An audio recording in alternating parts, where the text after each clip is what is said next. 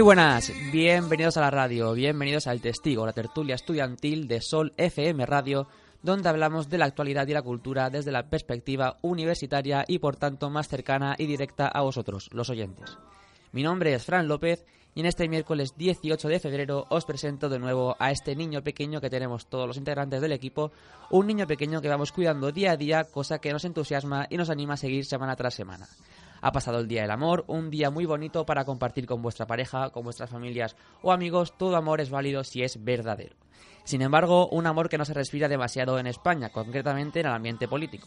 El PSOE de Madrid no ha llegado precisamente al sábado con rosas y cajas de bombones, sino con ceses inesperados e incluso la cerradura cambiada de la sede del PSM. Como cada semana, el periodista Álvaro Piélago de Madrid nos cuenta qué está pasando en la capital de España. Un amor que también trataremos en la sección cultural con Noelia Espinosa y Javier Toar, aunque algo polémico. Hablamos de 50 sombras de Grey, esta película que algunos califican con dos rombos, otros que dicen que no es para tanto. Hablaremos con nuestros compañeros que nos contarán sus expresiones. No os lo perdáis. En la sección de moda y tendencias, esta semana está con nosotros el estudio de Sol FM Macarena Sogor para hablarnos de la moda de los años 70, una época muy interesante para los diseñadores y los apasionados del diseño como es su caso y el de muchos de nuestros compañeros. Hemos cambiado mucho de estilo en este tiempo, Macarena nos lo dejará bien claro en el testigo. Y por último, un amor que no hemos mencionado antes es el amor por los animales. Sergio Arias entrevista esta semana a unos expertos en el adiestramiento de animales y nos descubrirán, tanto a nosotros como a nuestros oyentes, unas técnicas donde aseguran que se crean unos lazos muy fuertes con estos animales. Máximo es adiestrador profesional y juez evaluador y Agustín Cañón es adiestrador canino con perros deportivos y domésticos. Arrancamos el testigo número 32, Ideologías en la red.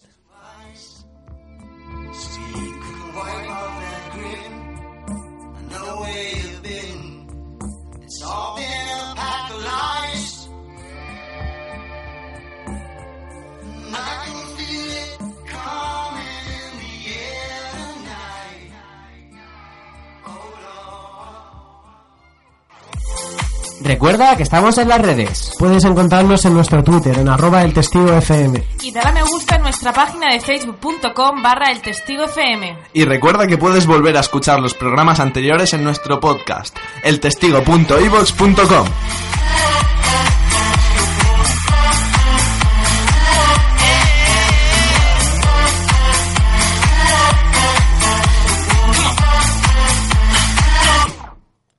Pero antes vamos con la tertulia. Esta semana vamos a hablar de Internet, un medio en el que los jóvenes hemos nacido y en el que nos toca desarrollarnos. Nos preocupa especialmente una parte de la red que es la influencia que ejerce.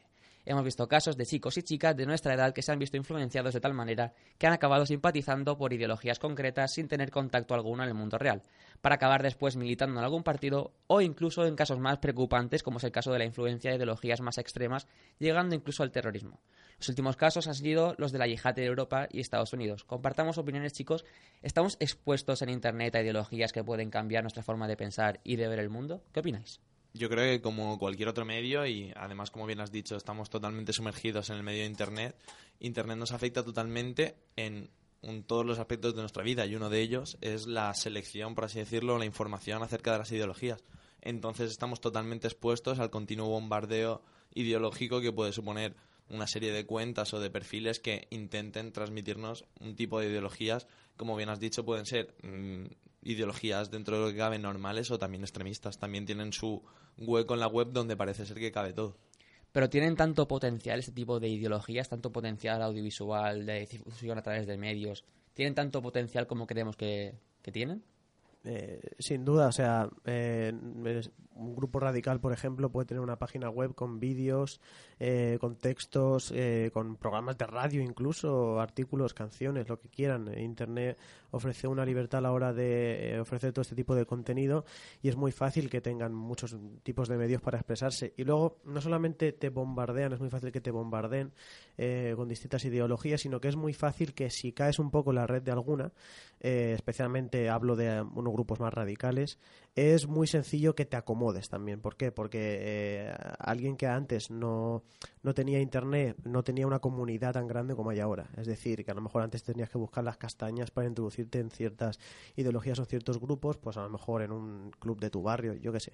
Pero hoy en día ese club está en internet, con foros y redes sociales, y la conexión es mucho mayor. Entonces es mucho más fácil si tiras por algún, eh, por algún grupo radical o por algún ideologismo, eh, tener una comunidad enorme en internet con la que hablar, comunicarte, y es no solamente fácil que te bombarden, sino también fácil caer y acomodarte, digamos. Es muy importante el punto este que destacaba, que la persona expuesta a estas ideologías no tiene ningún punto en común en lo que respecta al mundo real con las ideologías. esta difusión de contenidos no representa realmente un punto en, la realidad, en el mundo real, con la ideología y con el difusor. Claro, uno de los, una de las características más llamativas de Internet es que no hace falta que haya detrás de un grupo demasiado nutrido de gente para que tú puedas llegar a conocer bastantes aspectos de esta ideología, ¿no? Por lo tanto, un grupo que se componga prácticamente de cuatro personas que tengan un buen dominio de las redes sociales puede hacer llegar un mensaje eh, muy concreto y muy amplio y, como bien decía Javi, eh, llenísimo de contenido y de potencial audiovisual que entra por los ojos al, al oyente, ¿no? o al, al contemplador eh, lo puede hacer con muy pocos medios, con muy poco dinero y no hace falta que tenga una presión social muy grande, es decir, no hace falta que salga a la calle y lo vea en, plasmado en la gente, sino que cuando llega a casa y está delante de su ordenador puede ser totalmente receptor de estos mensajes con la misma o incluso más fuerza. Sí, con una habilidad cierta en, en técnicas audiovisuales puede también ejercer y crear una imagen incompleta de la realidad, porque si tenemos en cuenta que enervar estos, estos, estos ideales tan radicales, en parte requiere extrapolar un poco la realidad a su, a su punto de vista. Exactamente, todas las ideologías, y cuanto más extremas, pues mejor, mejor nos lo ponéis, es eh, el proselitismo, es decir, mi ideología es mejor y no le, no le encuentro ningún tipo de fallos. Por lo tanto, en Internet es muchísimo más fácil, como hemos hablado en otros programas, respecto a la propia personalidad o a los perfiles eh, intencionados o que no muestran la realidad con el tema de la política, es muchísimo más fácil. Se puede dar una visión mucho más sesgada evidentemente muchísimo más interesada para hacer llegar este mensaje de la manera más interesada a un público también determinado, es decir, cierta, cierto tipo de gente que pueda sentirse más, más interesada por este tipo de ideologías en momentos concretos, sin ir más lejos. Eh, todos hemos visto en las elecciones griegas, tanto estas como en las pasadas, el auge de un partido que en otro tiempo no hubiese sido votado por descabellado que, que pueda parecernos, eh, o sea, por lo descabellado de sus propósitos quiero referirme, como es Amanecer Dorado, que ha tenido una presencia muy, muy fuerte en las redes en el sentido de un llamamiento a los jóvenes empobrecidos de Grecia, entonces este tipo de perfiles al que se han intentado dirigir. Y fueron muy importantes las redes porque recordamos que la cúpula del partido estaba encarcelada, estaba atendida por la ley y el orden, entonces la difusión de ideas fue principalmente a través de Internet. Efectivamente, entonces es a esto a lo que queremos referirnos cuando es tan fácil que sin una presencia excesiva en las calles, que no hace falta que les veas ni siquiera en la televisión, ni que les conozcas, ni que los medios les hagan mención, y es muy muy sencillo que tú encuentres información, te puedas poner en contacto con ellos e incluso puedas ya, claro, llegar a reuniones físicas, pero siempre mediando Internet. Y pasamos ahora a hablar de, de la yihad islámica en concreto y de dos aspectos fundamentales. El primero de ellos es cómo realizan esta influencia en redes sociales, cómo, cómo logran acceder a tanta gente con medios tan restringidos ahora como, como son las leyes que se quieren aplicar a, estos tipo, a este tipo de medios nuevos para recortar esta influencia que se ejerce. Por ejemplo, Pablo Molina, de Libertad Digital, destacaba un, un nuevo personaje en este tipo de comunicación. Él lo llama diseminadores, que son como papeles que juegan algunos activistas de estas organizaciones que no tienen que tener eh, necesariamente el nombre de la organización detrás de él, sino que ese nombre representa indirectamente a, esta organización. Vamos a, detallarlo un poco. Pablo Molina destacaba que el hallazgo más importante es que las cuentas oficiales de las organizaciones radicales han dejado de ser el principal canal de información de que se nutren los, los yihadistas. Es decir, que las organizaciones han dejado de, ejercer este, esta labor principal de difusión en favor de alguien, una figura con nombre, con cara, con rostro mostrado en Internet, que ejerce esta influencia ideológica a la gente que, le sigue en redes sociales. También destaca que los 11.000 combatientes procedentes de 74 países que estuvieron presentes en diciembre, que escribió este artículo, eh, en la guerra de Siria prefieren interactuar con los expertos eh, que, han dado, que se han llamado a sí mismos diseminadores. Es decir, antes que referirse al, a la institución, prefieren referirse a gente que no, no puede ser recortada tanto en su libertad de expresión a través de las redes sociales. Claro, es que aún para este tipo de perfiles mm, que son individuales, que son de personas concretas con nombres y apellidos, Internet sigue siendo de momento una tierra de nadie donde parece que todo vale y se puede decir cualquier tipo de opinión, además con muchos y muy diversos medios que te hacen llegar a muchísima gente en muchísimos países. Por lo tanto, estos community managers encubiertos eh, provenientes de, de este tipo de organizaciones terroristas lo, tienen un camino, tienen una vereda abierta muy ancha para poder hacer eh, mm, bajo la tutela de la libertad de expresión y de poder decir cualquier cosa transmiten el mensaje de estas organizaciones con la intención de captar cuanta más gente posible. Entonces, eh, claro, después es muy es evidente que quieran contactar con esa persona concreta y no con la organización, porque en el ideario de la persona que se acoge a, la llamada, por así decirlo, de, estos diseminadores, es la persona concreta a la que le ha llamado a él. En muy pocas ocasiones entienden o ni siquiera saben qué tipo de organización hay detrás, que evidentemente está ahí, ¿no? a no ser que sean casos muy destacados, como los famosos vídeos de, de, ISIS, que son mm, así de dramáticos, no en la mayoría de los casos son personas concretas que llaman a gente concreta, más personal. Y también me pareció muy relevante una parte de este artículo que publicó en Libertad Digital este periodista Pablo Molina, en el que detalla las claves que tiene este diseminador a la hora de difundir este tipo de información a la gente que la recibe. Detalla que la popularidad se basa en la capacidad para expresar en varias lenguas, sobre todo árabe e inglés, en que disponen de tiempo para dedicarlo a la red, es decir, gente que se dedica a parte de su actividad pues, terrorista, ideológica radical, a estar bastante tiempo en redes sociales y que disponen de este tiempo y también de, reuniones que pueden grabar para mostrarlas, material bélico para dar un tipo de prueba fotográfica a quien, a quien le sigue y ofreciendo informaciones de todo tipo y finalmente gozan de una visión como un poco más amplia de los aspectos del conflicto por la capacidad que tiene para, para, acudir a fuentes que esa persona que está en su casa viendo este tipo de contenido a través de Internet no podría acudir. Eh, yo creo que esto eh, tiene un poder mm, muy, o sea, muy grande, principalmente porque sí que tienen acceso a muchísimos medios para, para mostrar, eh, para persuadir a la gente de cuál es la causa por la que se van a unir a cierta ideología. Pero al mismo tiempo la capacidad de manipulación es enorme también. siempre ha habido capacidad de manipulación a nivel audiovisual, sobre todo con imágenes, con la televisión y la capacidad de exaltar demasiado las cosas o agravarla excesivamente por las redes parece hasta fácil, ¿no? Con eh, vídeos que se compartan o textos o parece que hay mucha teoría y poca práctica, pero a veces con, eh, con, tanto, material se agravan demasiado las cosas. Lo que quiero decir es que eh, me da la impresión, yo no he vivido esa época obviamente, pero me da la impresión de que antes para que alguien se uniera a ciertas causas, pues habían eh, ejemplos reales de, de ciertos de ciertos conflictos que ocurrían o revoluciones o revueltas. Hoy en día parece que todo esto se mueve a través de la red y parece a veces que eh, las ideologías que se intentan compartir y exaltar por la red están luchando por algo que miramos a la realidad y no parece tan grave, digamos. Entonces hay una especie de comida de cabeza eh, a través de la red que muchas veces, en mi opinión, parece ser que no se refleja en la realidad. No parece que antes eh, sí habían ideologías radicales, pero normalmente solían ganar más poder cuanto más sentido tenía en la vida real. Hoy en día a veces se crea una especie de fantasía online y ciertas, ideologías, en mi opinión, no, se, no tienen demasiado en que sustentarse en la vida real, ciertas causas o... Sí, ambos factores que vamos a destacar ahora de, este, esta difusión magnificada de estos contenidos. Una es la, la gran capacidad que tienen para desarrollar técnicas audiovisuales, que hemos mencionado antes. Y la segunda, la difusión a través de los medios de comunicación una, una, difusión que tal vez no intencionada logra también un, gran altavoz en, de estos contenidos. Porque al mostrar al público como un afán de, informativo, de mostrar a la gente lo que sucede, también están haciendo que estos contenidos la gente los pueda visionar y los pueda conocer mejor.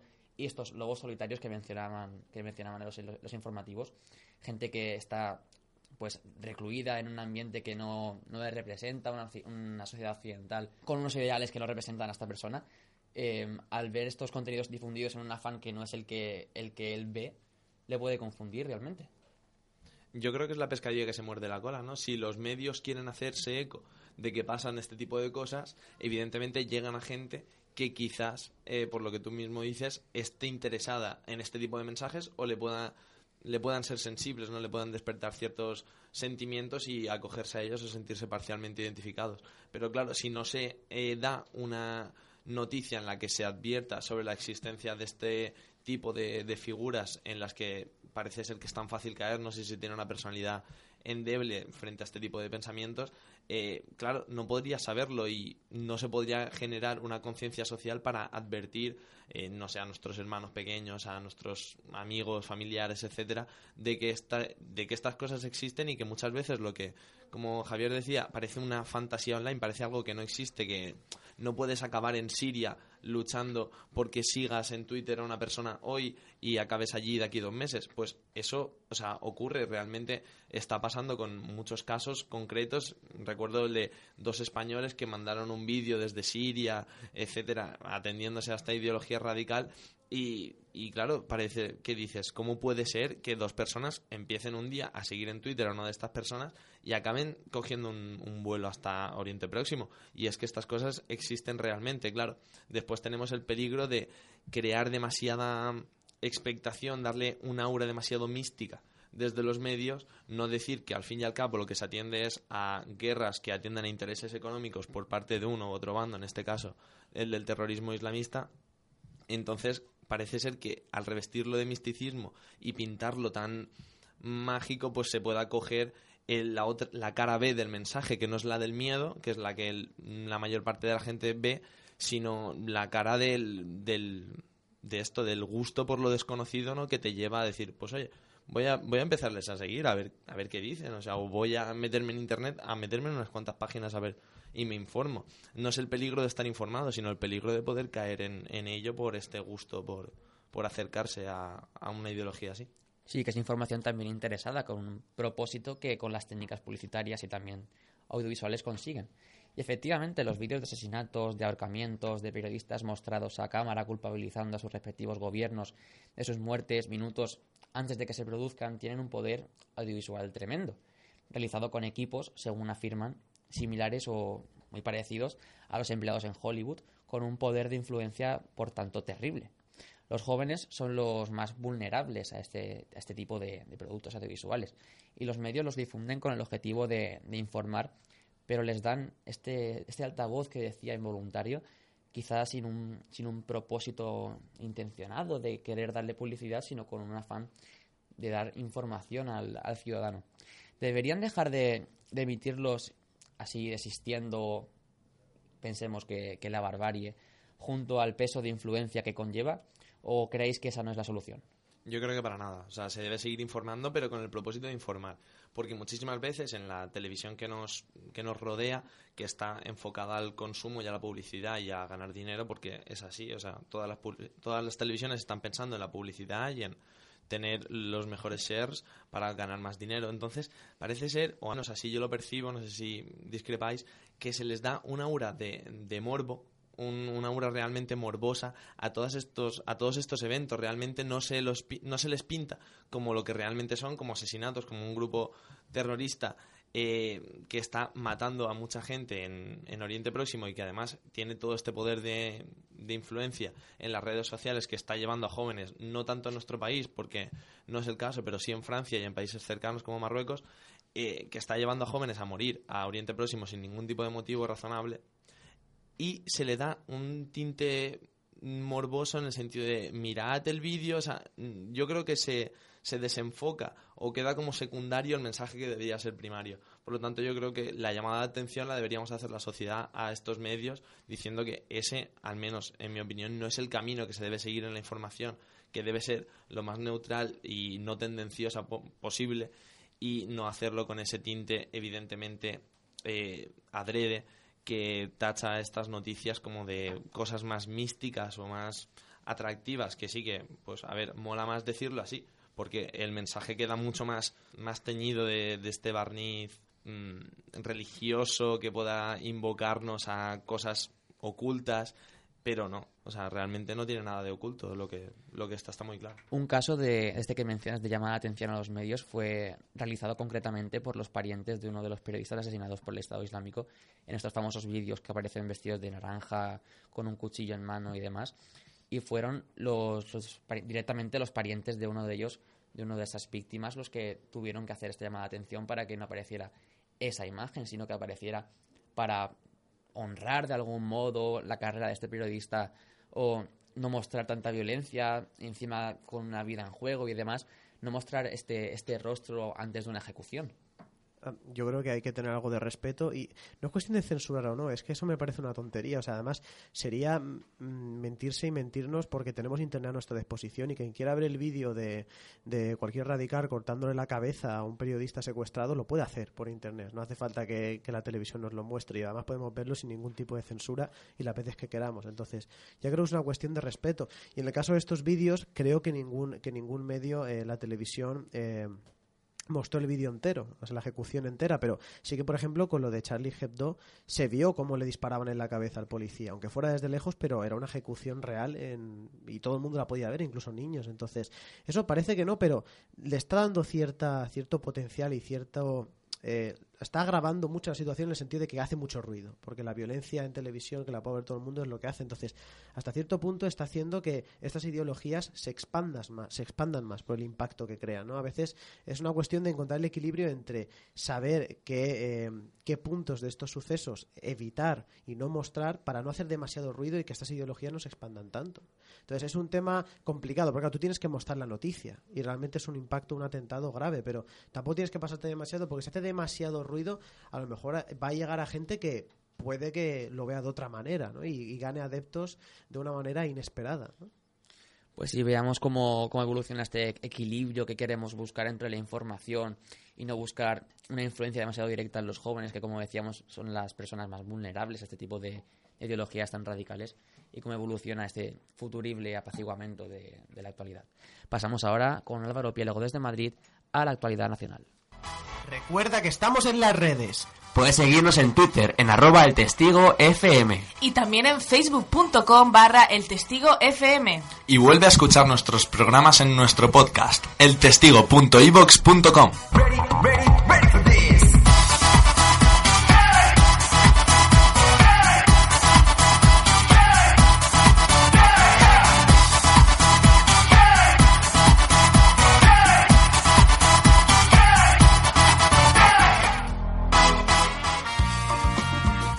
Actualidades de la capital con Álvaro Piélago.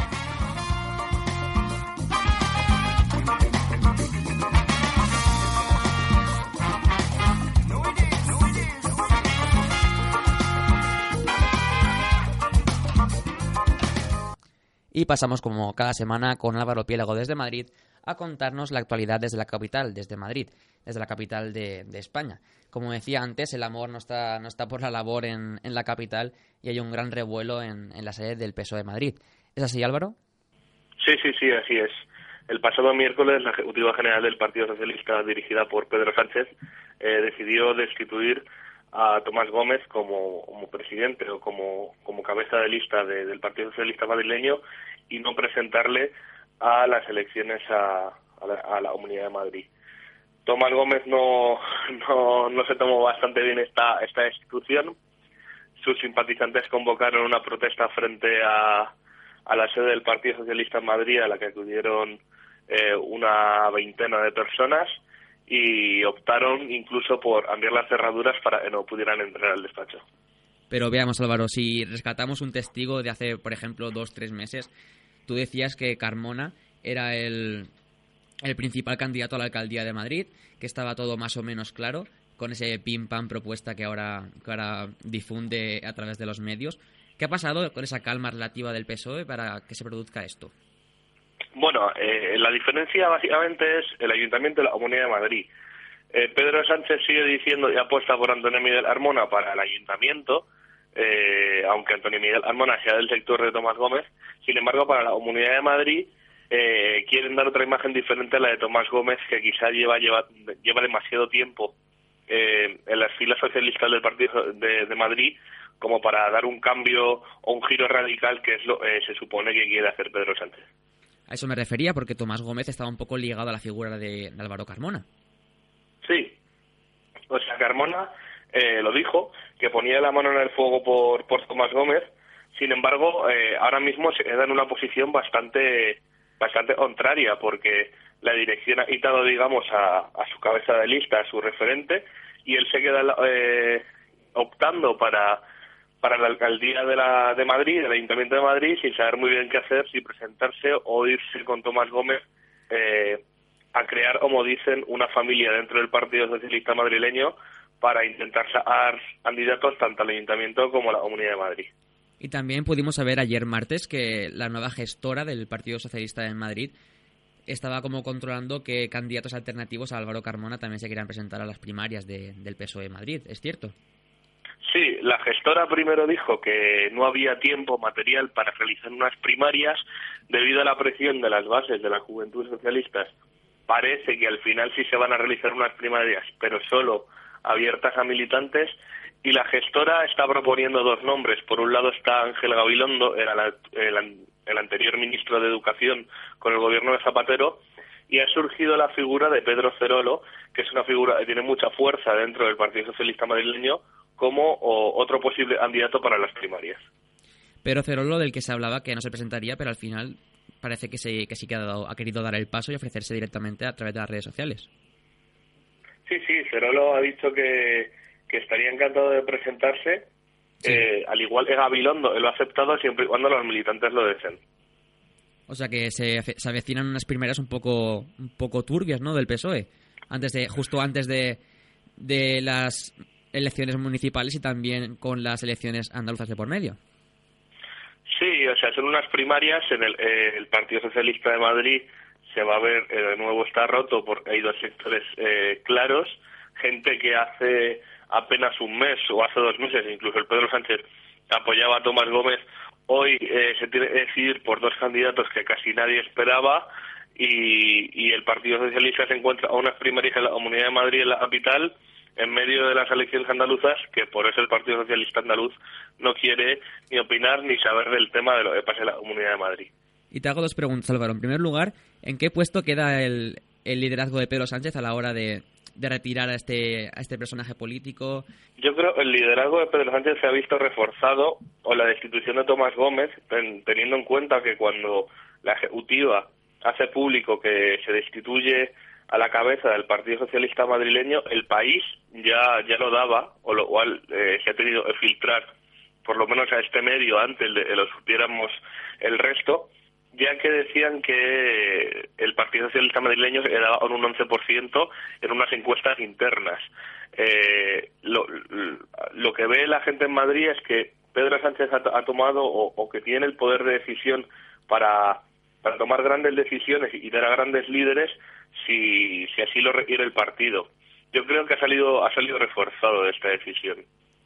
Buenas, Álvaro. ¿Y no crees que de cara a las próximas elecciones que son inminentes, eh, esto, este movimiento quizá demasiado tardío pueda perjudicar electoralmente al Partido Socialista de Madrid, es decir, unas primarias que van a ser fugaces, unas elecciones que se avecinan a la vuelta de la esquina, eh, quizá demasiado eh, cruce de declaraciones entre poderes autonómicos y el poder central del PSOE. ¿No opinas que esto puede ir en detrimento de los resultados del Partido Socialista? Totalmente. Es una decisión que desde mi punto de vista se tenía haber adoptado muchísimo antes. Hay que recordar que en enero de 2015, en la convención que hacía el Partido Socialista, cuando, cuando se hacía el 31 de enero, cuando se hicieron las marchas por el cambio de Podemos, Pedro Sánchez volvió a, recalcar el apoyo a Tomás Gómez. Creo que es una decisión que se toma tardíamente y por miedo a, ni siquiera ser segunda fuerza política en Madrid, sino relegada a una tercera o una cuarta fuerza política en Madrid. Es una decisión que se debería haber tomado muchísimo antes de cara a unas elecciones que apenas faltan dos meses para que empiece la campaña electoral. Pues Álvaro, como siempre un placer tenerte aquí en el testigo. Seguiremos hablando contigo para ver cómo está el panorama político en Madrid, que por lo que parece está de todo menos aburrido, ¿verdad? Sí, sí, sí. Baila Madrid, como se dice por aquí. Baila Madrid, ¿no? Bueno, un placer Álvaro, un abrazo. Encantada, hasta luego. Hasta, luego. Recuerda que estamos en las redes. Puedes encontrarnos en nuestro Twitter, en arroba el testigo FM. Y dale a me gusta en nuestra página de facebook.com barra el testigo FM. Y recuerda que puedes volver a escuchar los programas anteriores en nuestro podcast, eltestigo.ivox.com.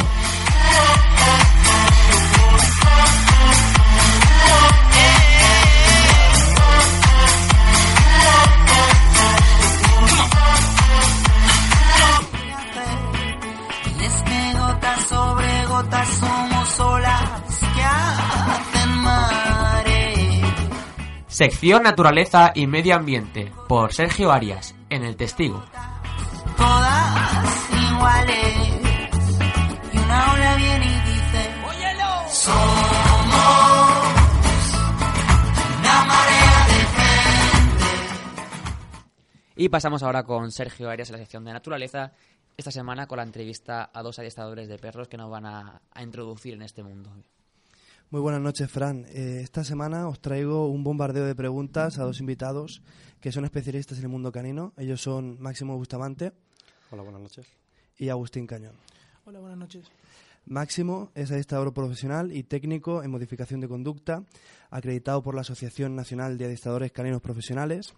Es juez evaluador del Ciudadano Canino Ejemplar y además posee amplios conocimientos en etología y de formación de perros de asistencia, motivo por el cual ha participado en numerosos cursos y seminarios.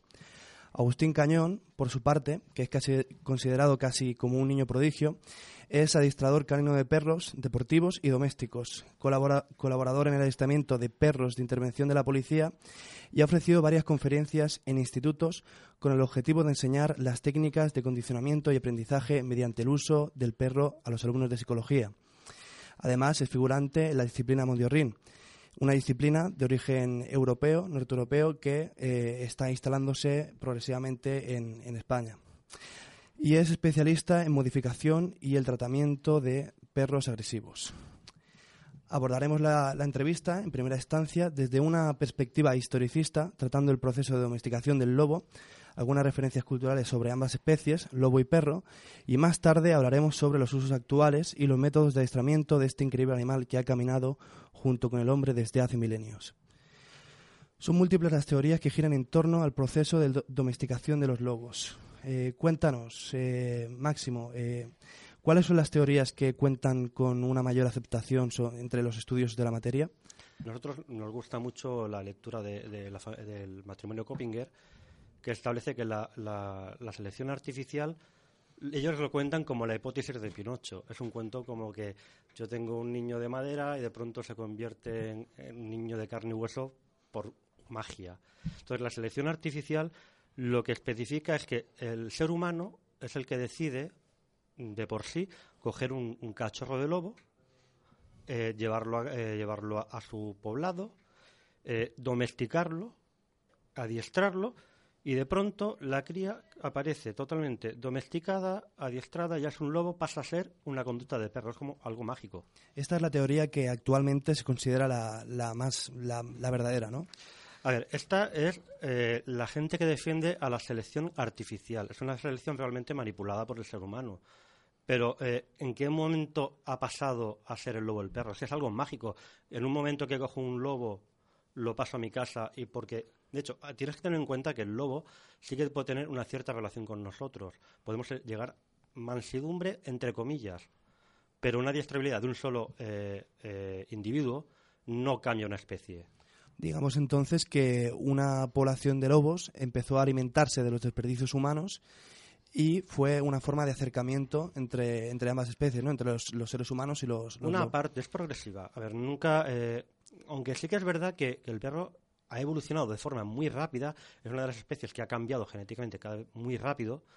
eh, lo que tener en cuenta que eh, aquí hemos empezado a establecer una diferencia en una misma población, eh, que la población, una parte de la población se ha acercado a alimentarse y la otra ha seguido con sus conductas de caza. ¿Por qué? Porque la distancia crítica es tan grande que no se atreve.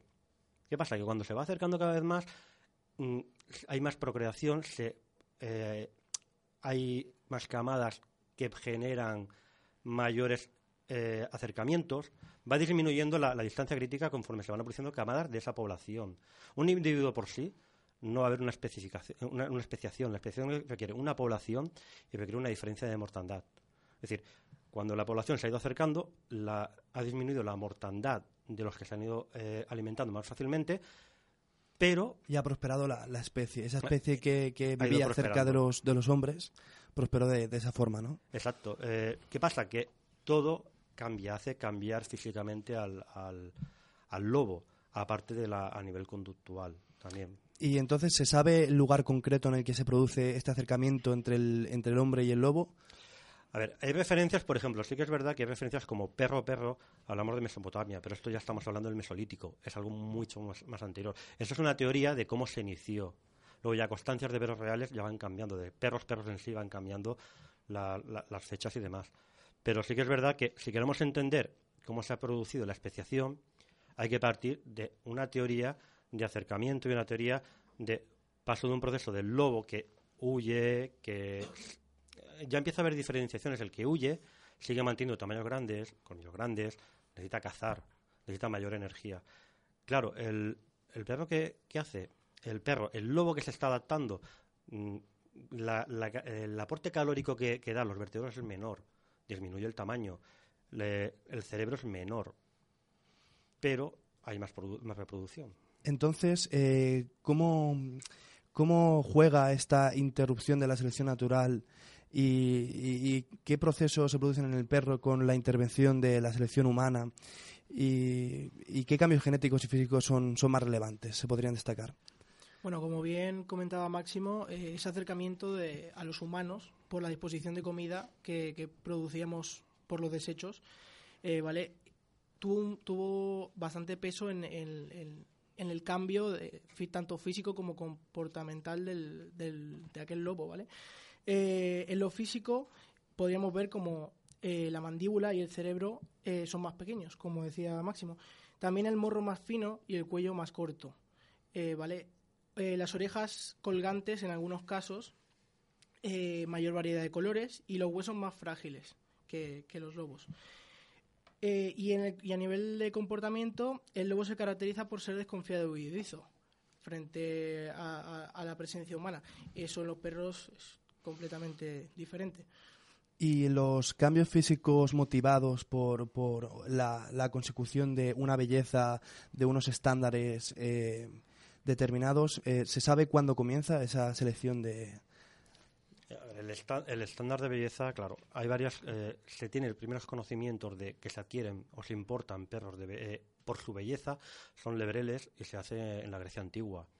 Pero claro, si queremos algo más detallado y con más oficialidad, ya nos, eh, nos, vamos a 1873, donde aparece la Kennel Club, que es británica, donde se establecen unos estándares. Eh, en 1874 saca un libro de, de, normas y en 1876 saca la primer estándar, que es del Bulldog eh, inglés, donde eh, ahí se especifica cómo tiene que ser, medidas de, de, cabeza, tamaño, todo. Ahí viene una especificación detallada, aunque han habido antes algunos eh, concursos de belleza, pero no están oficializados ni están tan eh, con tantas normas de este perro, si tiene este tamaño de cabeza, vale, si no, no vale.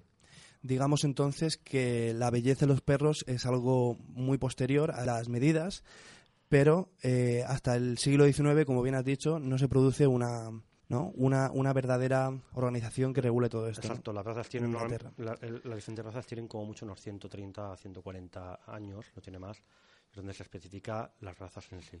¿Y cuáles fueron las principales funciones de los primeros perros? Bueno, las funciones son muy amplias y depende de la parte del mundo donde nos retomemos. Pero, en mi opinión, los perros pastores, los de guarda y más adelante los de caza eh, han tenido un papel fundamental en lo que hoy conocemos como sociedad. Y más recientemente, ¿cuáles son los usos que se le ha dado? Bueno, en la antigüedad, por ejemplo, la, la utilización del mastín tibetano eh, por su, eh, que su principal función es, es, la de cuidar un ganado, ¿vale? Los, los humanos lo hemos utilizado también para custodiar monasterios eh, tibetanos y para amedrentar a la gente que no pagaba sus impuestos, ¿vale? Una forma de, de, de amenaza. Luego, posteriormente, se utilizaron los perros en la Primera y la Segunda Guerra Mundial, en la Segunda como perros kamikaze, ¿vale? Para destruir tanques de las líneas enemigas. Se les, se les ponía una, una bomba y se les enviaba hacia los tanques. Eh, también se utilizó como correo y mediante eh, el rastro para encontrar a, enemigos que se escondían en, en, lugares de la guerra. Y en la actualidad, pues además de perro de compañía, vemos la utilización de perros de asistencia, que bueno, eso os puede hablar mejor Máximo, que, que es el experto. los perros de asistencia abarcan muchos ámbitos. Un perro de asistencia se puede llamar hasta eh, el perro que está con mm, problemas de discapacidades. También la asistencia es un perro de terapia. Está muy de moda el perro de terapia, vamos, pero es un apoyo. Eh, se empezó a utilizar, eh, un dato curioso es un psiquiatra, Boris Levinson, utilizó su perro Jingle en, en, la parte de psicología porque los niños se comunican más fácilmente con, con los animales, ocultaban menos, menos los problemas.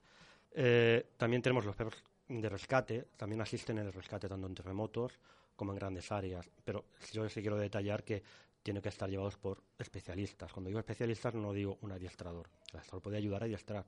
El especialista es el bombero, el sanitario. Son los que están adecuados para intervenir en esas situaciones.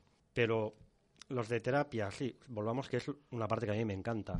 Yo además tuve la oportunidad de estar hace poco viendo cómo, cómo realizabais una terapia con perros en un centro de mayores y la verdad es que a la gente mayor le encantaba le encantaba jugar con, con los perros y, y, así reforzar pues la memoria y otro tipo de, de cosas que, que, van en, detrimento ¿no? ya con esa edad.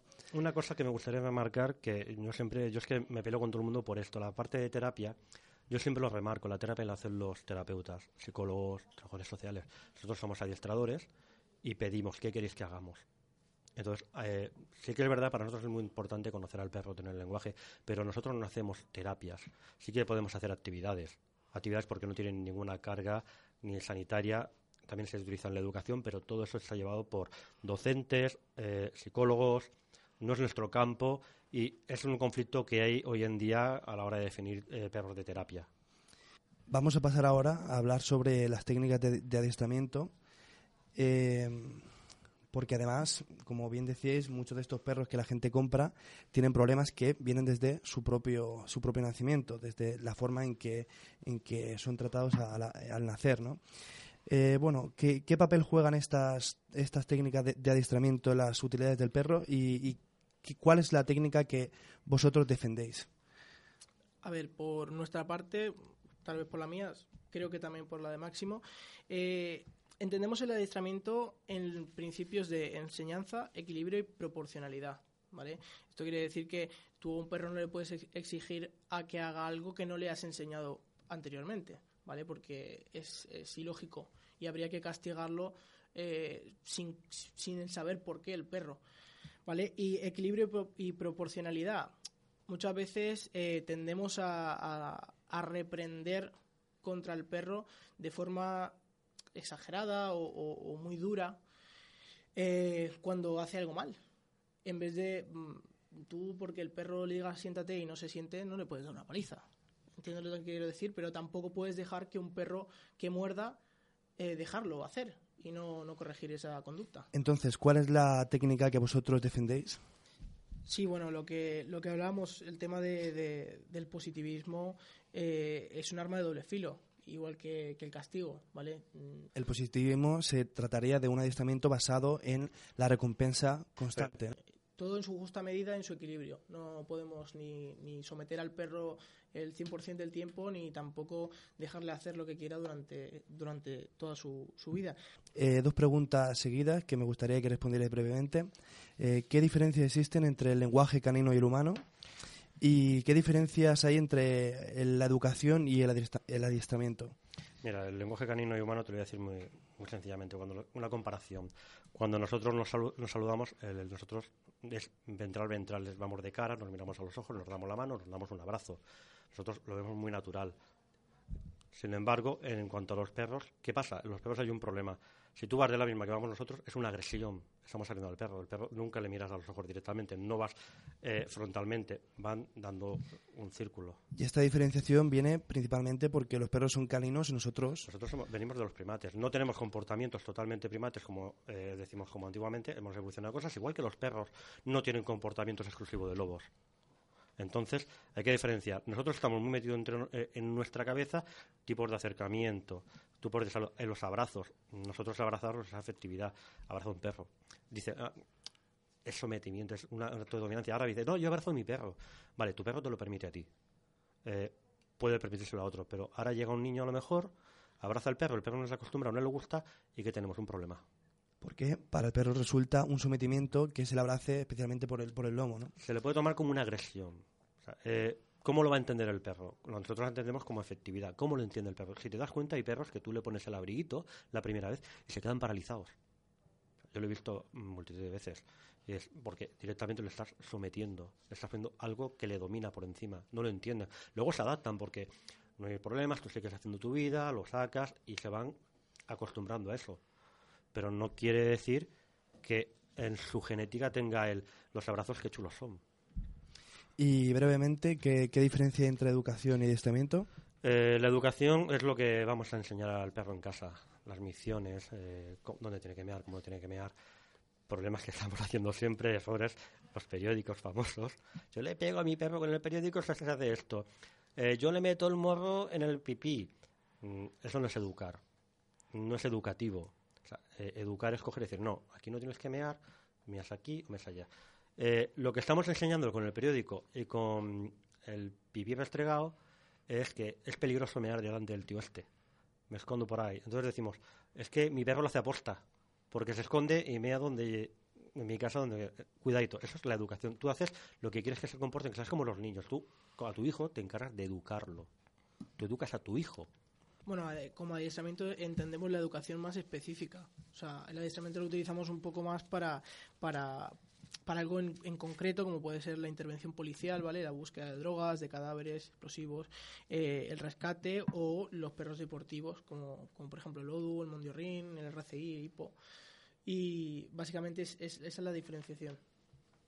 Bueno, ya para acabar, algo más relacionado con vosotros, eh, ¿cómo podríamos contactar con vosotros y dónde soléis trabajar? Por Facebook, bueno, a mí me podéis encontrar como Agustín Cañón y, y a él como Máximo Bustamante. Y, y nada, simplemente eh, también vamos a dar un, un seminario ahora en... Finales de marzo, primero de abril. Estamos todavía rolando la fecha entre una y otra por el lenguaje canino. Un seminario en Elche. Vamos a hacer varios, queremos hacer un paquete. San Vicente, San Juan y Elche. El primero va a ser el de San Vicente, el segundo en San Juan y seguramente el último sea en Elche. Pues muchísimas gracias por esta entrevista, espero que, que os haya gustado a todos los oyentes y espero que nos veamos alguna vez más en el testigo. Mu- Muchas gracias.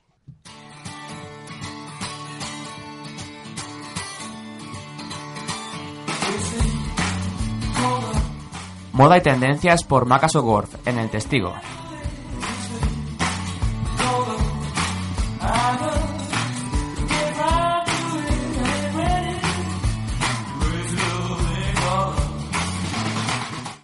Y como cada semana tenemos aquí a Macarena Sogor desde Alicante, que esta semana nos va a acompañar presencialmente en el estudio Sol FM, que nos quiere hacer como cada semana una especie de destacado de lo más importante del mundo de la moda y las tendencias.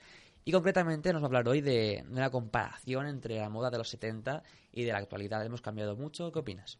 Bueno, más que una comparación es eh, como un comeback que la moda de los 70 vuelve esta primavera.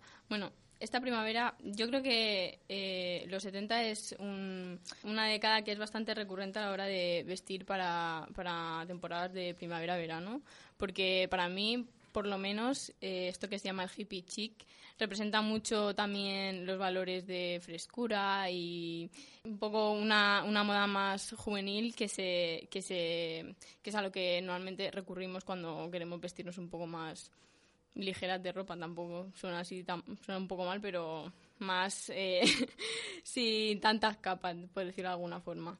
Bueno pues la moda de los 70 fue os hago así un pequeño resumen fue bueno el resultado de, de una década de acontecimientos un poco eh, que de- crearon bastante descontento a la población, por decirlo de alguna manera, como fueron la prolongación de la guerra de Vietnam o la crisis del petróleo. Y bueno, como precursor eh, principal tenemos a Yves Saint Laurent, que se interesó bastante eh, por lo multiétnico y fue un, bueno, ese interés que tuvo el diseñador francés fue uno de los pilares sobre los que se sustentó eh, posteriormente la cultura hippie, que es a lo que nos venimos a referir ahora.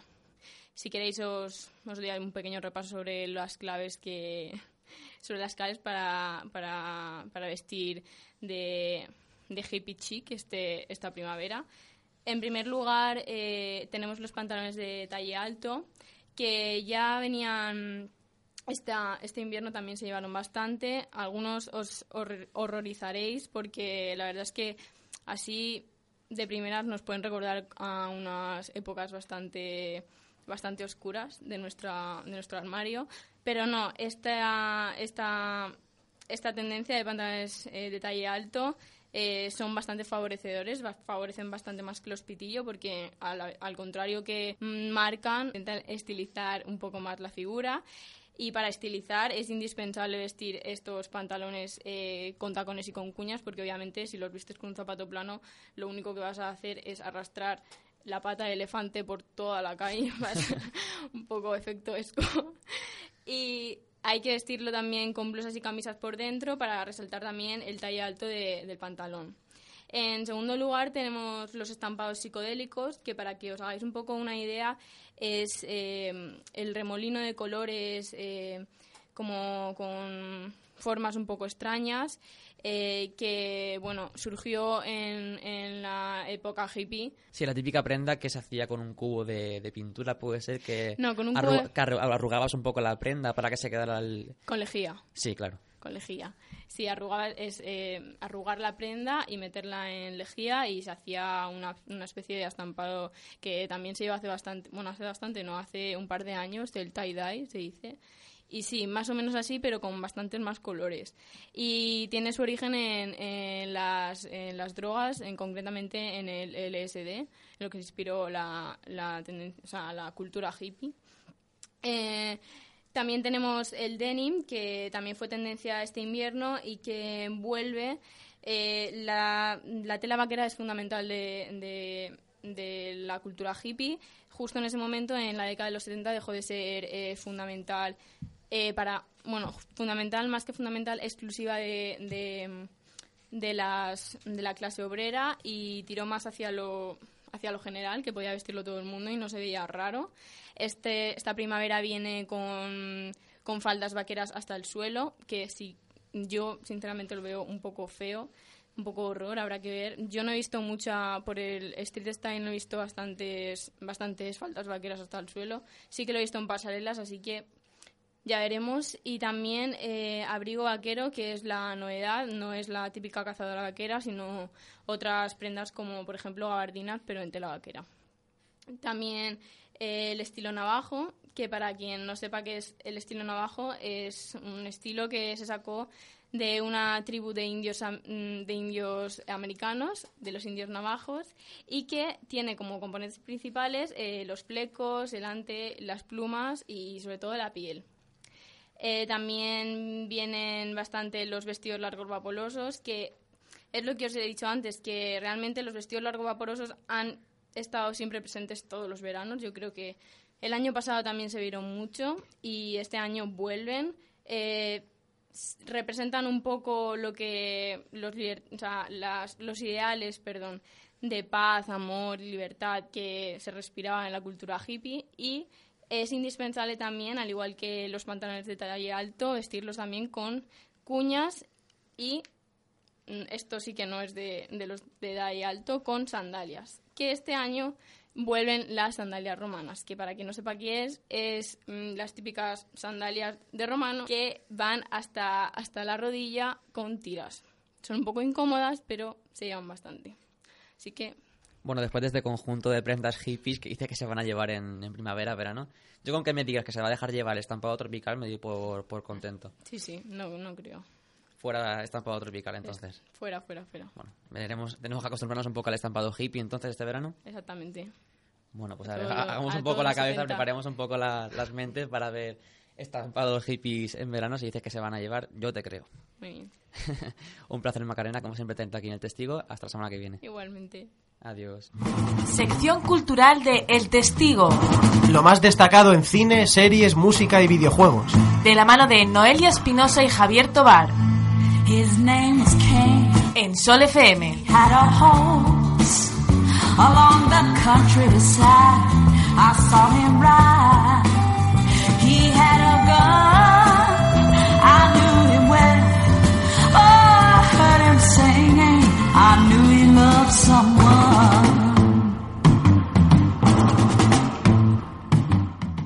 Pues sí, no podemos ser menos en el testigo. El gran, la gran novedad cinematográfica ha sido 50 sombras de Grey y los chicos de la sección cultural, Noel Espinosa y Javier Tobar, nos quieren hacer sus impresiones sobre la película.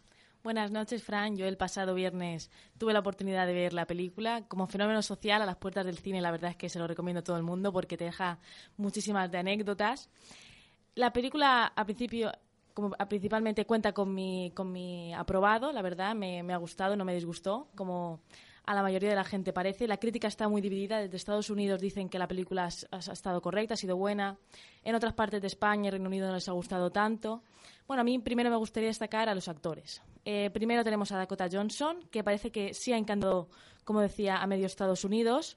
A mí principalmente no me pegaba como Anastasia Steele, la verdad, ya sea por físico o por la edad, porque a mí me, me aparentaba una, una, una mujer de 30 años y la verdad es que en el libro te la pintan más como una joven, una joven que está estudiando pues más tímida, no sé, a mí físicamente no me pegaba, lo que pasa es que después de tanta promoción, de tanto tráiler y de verla en 50 carteles y a todas horas, pues al final a las 5 o 6 escenas de la película pues te acaba convenciendo. La única pega que yo le pongo es esa, esa es una escena muy famosa de la película donde ella se muerde el labio como sinónimo así de, seducción, que en verdad, en vez de seducir, te causa la risa, sinceramente. Es el único fallo que le pongo a, principios. Y luego tenemos a Jamie Dorman. El, el papel de Christian Grey fue muy criticado. ¿Quién sería? Primero dijeron que sería Charlie Human, el actor de Hijos de la Anarquía. Luego le cayó de rebote a él. He extrañado un poquito el papel que hace en la serie The Fall de Paul Spector, donde él es más oscuro, se le ve más como un sociópata. En la película lo hace correctamente, la verdad, pero sí que es más que podría haber dado un poco más de sí, haberse mostrado más oscuro, más tenebroso y menos, menos enamorado.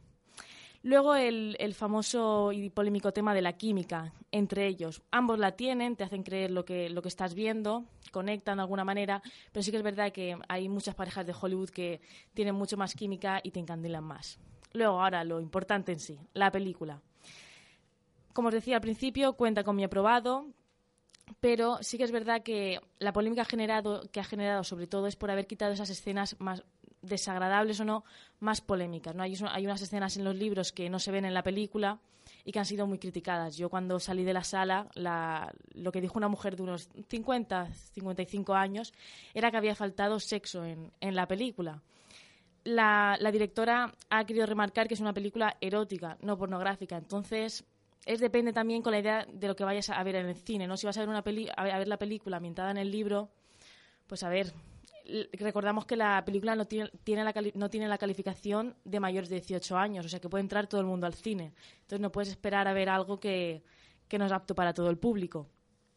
Luego, eh, sí que es verdad que muchas, ha levantado muchas críticas por decir que se sadomiza, se sadomiza a la mujer. Es decir, que, que esto incita, que la película incitaba al machismo y a, a despreciar a la mujer. Yo, sinceramente, no estoy de acuerdo. Al fin y al cabo, es, es una película más de Hollywood. Eh, es un tema que trata que puede eh, darse tanto en mujeres como en hombres. Yo no sé qué piensa mi compañero Tobal, pero yo lo, resumiría en una simple película, pues que ha, tenido mucho éxito. Es verdad, ha recaudado 7 millones en España, que ha sido la mayor reca- recaudación de los últimos dos años, desde la película de lo imposible. No se recaudaba tanto en un fin de semana. Además, de 40 millones de presupuesto que, con la que se hizo la película, ha recaudado 200 el primer fin de semana. Entonces yo me remitiría a eso, a un libro que ha tenido mucho éxito, sobre todo en esas famosas mamás de 40 años que dicen que se ha hecho la película para ellas, pero yo no creo que dignifique ni mucho menos a la mujer. Bueno, bueno, antes de que, de que intervenga Tobar, que me imagino por dónde va a ir su postura respecto, respecto a la película, quería destacar dos cosas. Una respecto a él y otra respecto a un hecho muy curioso, y es que los encargados de ferreterías se han un poco dado el, el paso adelante para ver cómo se va a incrementar las solicitudes y los pedidos de, de elementos de ferretería No quiero detallar por Sí, qué, creo que todos nos imaginamos por qué, respecto a cintas de carrocero, cuerdas y demás, pero se ha visto incrementado lo- los pedidos y la gente se está preparando ya para ver cómo aumentan los ingresos en, en ferreterías. Y en segundo lugar, quería destacar algo que dijo Tobar, creo que voy a destripar un poco tu, tu impresión sobre la película, espero que no. Pero dijiste algo en Facebook que me llamó mucho la atención, que comparó esta película con, la película de Crepúsculo y dijo que si cambiabas al vampiro por un ricachón y ponías sexo a gogo, esa película se convertía en, en Crepúsculo un poco adulterado. Eh, esta, eh, esta teoría no es mía, porque eh, para empezar iba a decir que yo no he visto la película y me- voy a decir pues, por qué precisamente no me llama la atención, pero también iba a comentar lo que tú dices. Yo encontré por internet un vídeo de un crítico americano, Chris Stackman, que a mí me gusta mucho, yo le sigo en YouTube y si domináis de inglés os lo recomiendo porque no es para nada enreversado y sus críticas son muy sencillas de entender y muy claras. Y él eh, comentó que, que, bueno, que no, no sé si, men- si mintió, eh, me imagino que no, por eso lo puse en Facebook, que la saga de Sombras de Grey está basada en un fanfiction de Crepúsculo. ¿Qué es un fanfiction? Es una continuación de la historia, una modificación de la historia, precuela, secuela, lo que quieras, que un gran fan de cierta serie escribe por su cuenta, lo sube a internet y a veces recibe una fama tan grande que, que muchos llegan incluso a incluirlo dentro de la como válida dentro de la propia historia, que simplemente por su cuenta, aunque no se, se acepte como válida, tiene mucho mucha fama. Quiso publicar este fanfiction, no lo dejaron obviamente porque era parte de, de, una, de una marca, de una saga que ella eh, no, no poseía y eh, para conseguir publicarla tuvo que cambiar ciertas cosas para transformarla en otra historia. Es decir, que partiendo de este punto de, de partiendo de esta anécdota, eh, de esta característica, pues hombre, pues bastante sencillo llegar a la conclusión de que las similitudes tienen que estar ahí. Entonces dijo varios puntos y la verdad es que sí que veía las relaciones. No he visto la película, obviamente, me baso en lo que he leído y he visto los trailers, o sea que tampoco voy a hablar demasiado, pero sí que según lo que me- lo que lo que leí lo que he estado eh, viendo, eh, sí que tienen varias similitudes y el origen es el origen da a entender esas similitudes. Bueno, por mi parte, independientemente si se parece más o menos. Eh, no es una película para mí, pienso, no creo que sea mi target. Eh, y la verdad es que, pues no sé, no, siempre he estado un poco en contra de que en ese aspecto parece ser que la película no ha ido demasiado allá y yo me alegro porque siempre estoy en contra del morbo gratuito en el cine, ya sea sexo o violencia, me da igual. Estoy eh, muy en contra, creo que el cine tiene un lenguaje propio lo suficientemente eh, inteligente y rico como para estar eh, poniendo escenas de violencia explícita sin sentido o también de sexo creo que se pueden eh, se pueden dejar entrever las cosas o como mucho una escena o dos cortas pero no más. Y en fin no sé es que no no es una película que a mí me llame especialmente la atención. Tampoco me he leído los libros tampoco creo que los lea. Y lo más parecido que he visto a esta película es la de Crepúsculo, por eso de que se parecen. Y después de verla salí corriendo de la habitación como una liebre, o sea que no, no creo que me acerque a, verla. Y según las críticas que he escuchado, eh, lo que decía Noelia, ha habido una disparidad de críticas brutal. Yo personalmente, no sé si por casualidad o por los, sitios a los que acudo a leer críticas, todas las que he leído, casi todas han sido mediocres o malas. Y también, sobre todo en, en las, eh, en las críticas que he leído, en muchas daban a entender que, que te reías en la película, pero no porque la película pretendiera que te rieras, sino porque había escenas que quedaban un poco ridículas. Yo, como no la he visto, no puedo opinar, pero como ya he dicho, no creo que la vea. Pues creo que Macarena sí que la ha visto. Bueno, ha visto, ha No, visto, yo- salido los libros. Exactamente, yo la no he visto trilogía. la película. Sí, pero quería comentar algo de respecto a Sí, ella. bueno, yo no he visto la película aún porque intento evitar lo que has dicho Noelia al principio, que eh, esa masa de gente hormonada gritando en el cine, que creo que no la voy a evitar aun- aunque vaya a verla dentro de cuatro semanas. Pero, pero yo lo que quiero destacar de, de la bueno es la promoción, pero es brutal la promoción que se ha hecho la película. Yo he llegado ya hasta decir, vamos a ver, me vais a contar la película antes de que pueda yo ir a verla. No me ha gustado nada esa parte y no sé qué opináis vosotros, pero es que yo realmente, no sé. Sí, es que es verdad que yo, no sé si fue la, la misma semana del estreno antes que sacaron una escena completa en, en Sí, sí. Facebook, también habían sacado otra antes, luego los trailers los tenías por todos lados, también tienes los trailers luego de televisión, que, donde te, te, te ponen más partes de la película y al final es que quien no supiese que se estrenaba la película el día de San Valentín, bueno, el día- ese fin de semana, es, que, es porque, vamos, estaba aislado en una cueva, porque es que te lo habían vendido por todas partes. Luego, en lo que dice Tobar, sí que es verdad que yo en el cine lo que más, me, lo que mejor me lo pasé fue porque me reí un montón. Yo eso lo admito. Hay algunas escenas que te ríes. Am- También puede ser en algunas por, por el doblaje, porque claro, hay algunas escenas que, que sonadas a lo español suenan un poco, un poco mal, ¿no?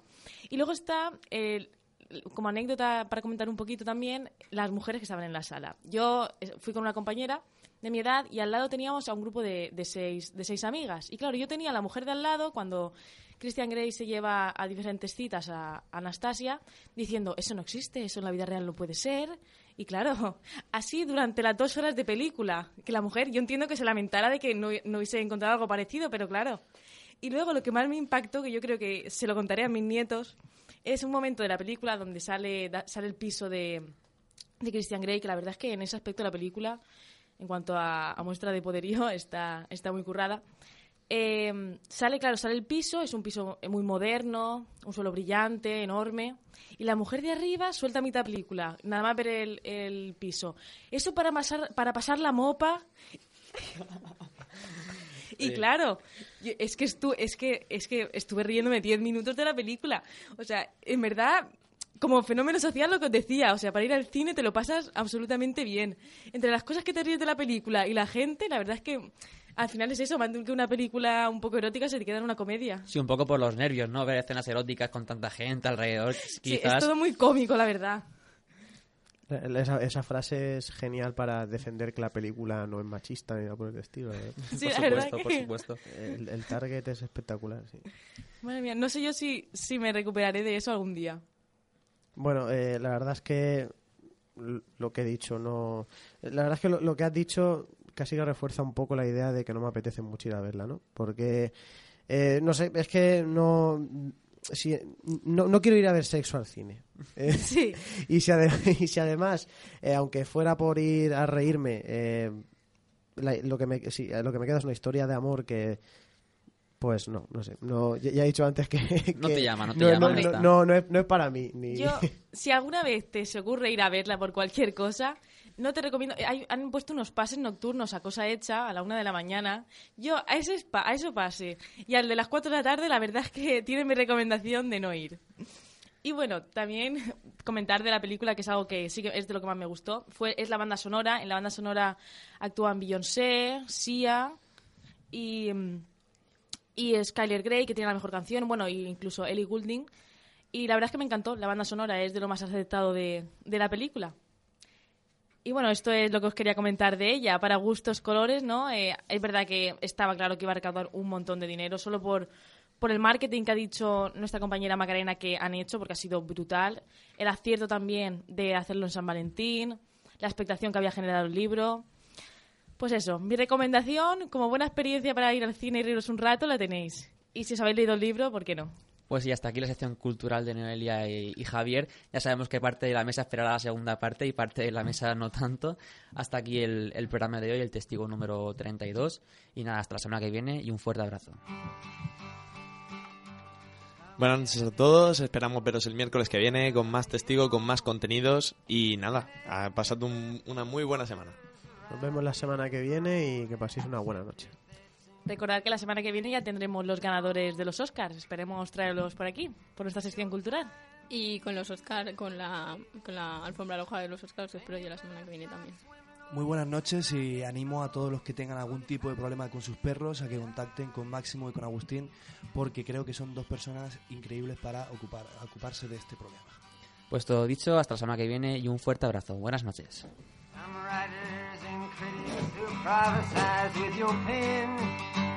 And keep your eyes wide, the chance won't come again. And don't speak too soon, for the wheel's still in spin.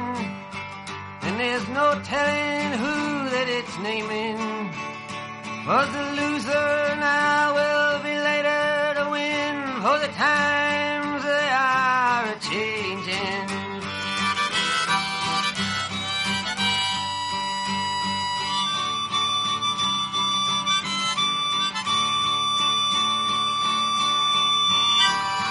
Senators, congressmen, please heed the call. Don't stand in the doorway, don't block up the hall, or he that gets hurt will be he who has stalled.